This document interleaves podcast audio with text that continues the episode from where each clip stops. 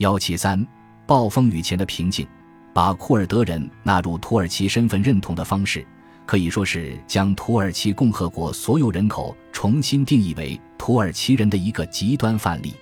一九二零年的瑟佛尔条约提出了建立一个库尔德人国家的可能性，但三年后签订的洛桑条约却没有再提到这回事。同样的，一九二四年共和国公布的新宪法也未提到之前的库尔德人自治计划。瑟佛尔条约的谈判过程中，代表战败国奥斯曼帝国利益的代表团并未受邀出席。但共和国外交部长伊斯梅特率领土耳其民族主义者的代表团出席了洛桑的和谈。帝国的崩溃使土耳其人与库尔德人之间的纽带——苏丹制、伊斯兰教法及哈里发化为乌有。穆斯塔法·凯莫尔想要建立的是一个现代化的世俗国家，不可能容忍一个固执传统的民族自治，他们必须被拉入新的时代。公民一律平等的原则为建立一个单一民族国家的政策提供了意识形态的正当性，因此，依照法律，库尔德人也就成了土耳其人。所谓的土耳其特质是现代土耳其国家的奠基石，却经常遭到误解。事实上，它并不是一种民族特点，而是对一个想象的土耳其国家的国民所做的一种承诺：在这个国家中，所有的人都是生而平等的。由于历史上，奥斯曼只承认非穆斯林为少数族群，身为穆斯林和土耳其公民的库尔德人被视为土耳其人，他们和任何血统纯正的土耳其人一样。因此，许多土耳其人不能理解为何欧盟把库尔德人看成少数民族。一九二五年二月，在迪亚巴克尔北方爆发了所谓的谢赫塞伊德叛乱。这只是一九三零年以前库尔德省份一系列反抗活动的第一起，这导致政府迅速通过了一项维护公共秩序的严苛法律。这部法律后来被用于压制反对穆斯塔法·凯莫尔及其派系的声音。早在一九二三年，库尔德人的地下组织就已经开始讨论组织起义的可能性。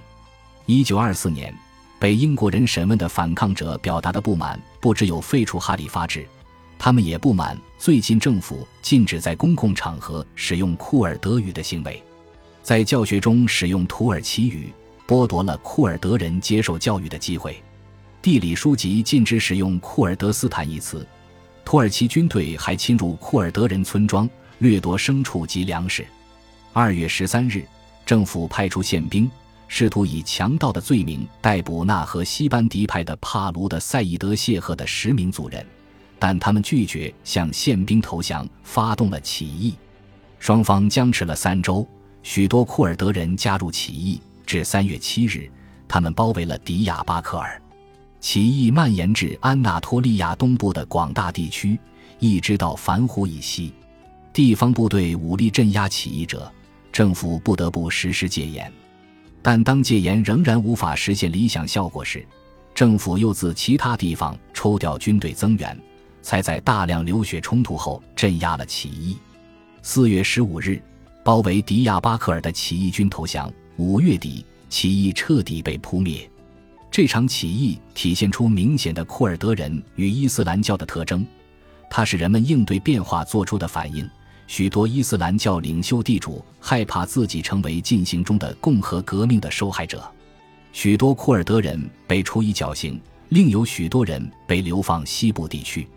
据说，土耳其陆军在镇压此次起义的战役中死亡的人数甚至超过独立战争。暴动之后，反对穆斯塔法·凯莫尔及伊斯梅特的声音彻底平息。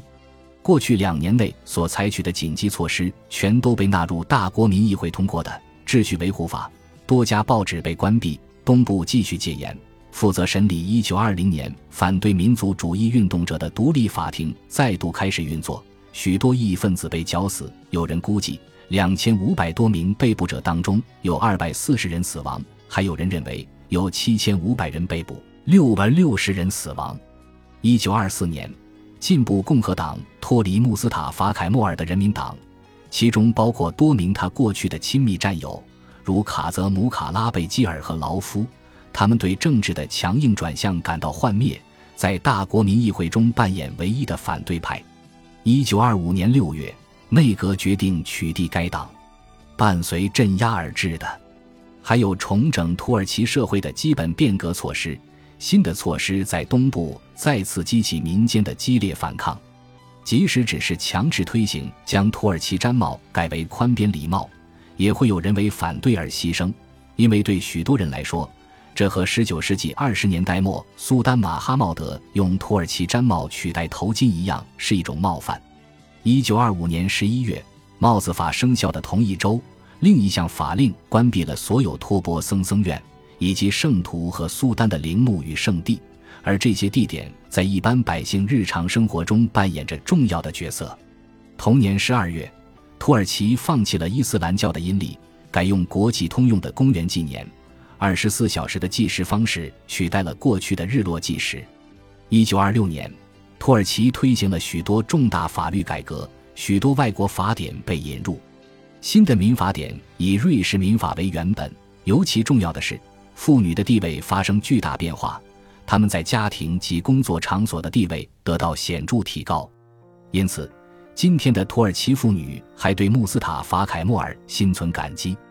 一九二五年之后的两年期间，秩序维护法得到强力执行，新闻界都为之胆寒。无论是自由派的或保守派的、宗教的或共产党的，大量报社关闭，这令人想起阿卜杜勒哈米德二世时代的新闻检查。只有对政府歌功颂德的刊物才能出版。一九二六年，一次暗杀行动给了穆斯塔法凯莫尔一个借口，终于让他彻底扫除了统一进步党的残余。这个组织虽然已经正式解体，但从抵抗协约国占领时期起，部分成员仍在继续活动。其最后一次的大规模活动是在一九二三年，该党前任领袖召开会议。向穆斯塔法凯莫尔提出一项合作声明，但遭到拒绝。由于所有的政治反对活动事实上都在1925年成为违法行为，因此他们很容易就将这次刺杀行动化为审判或处死统一进步党成员的借口。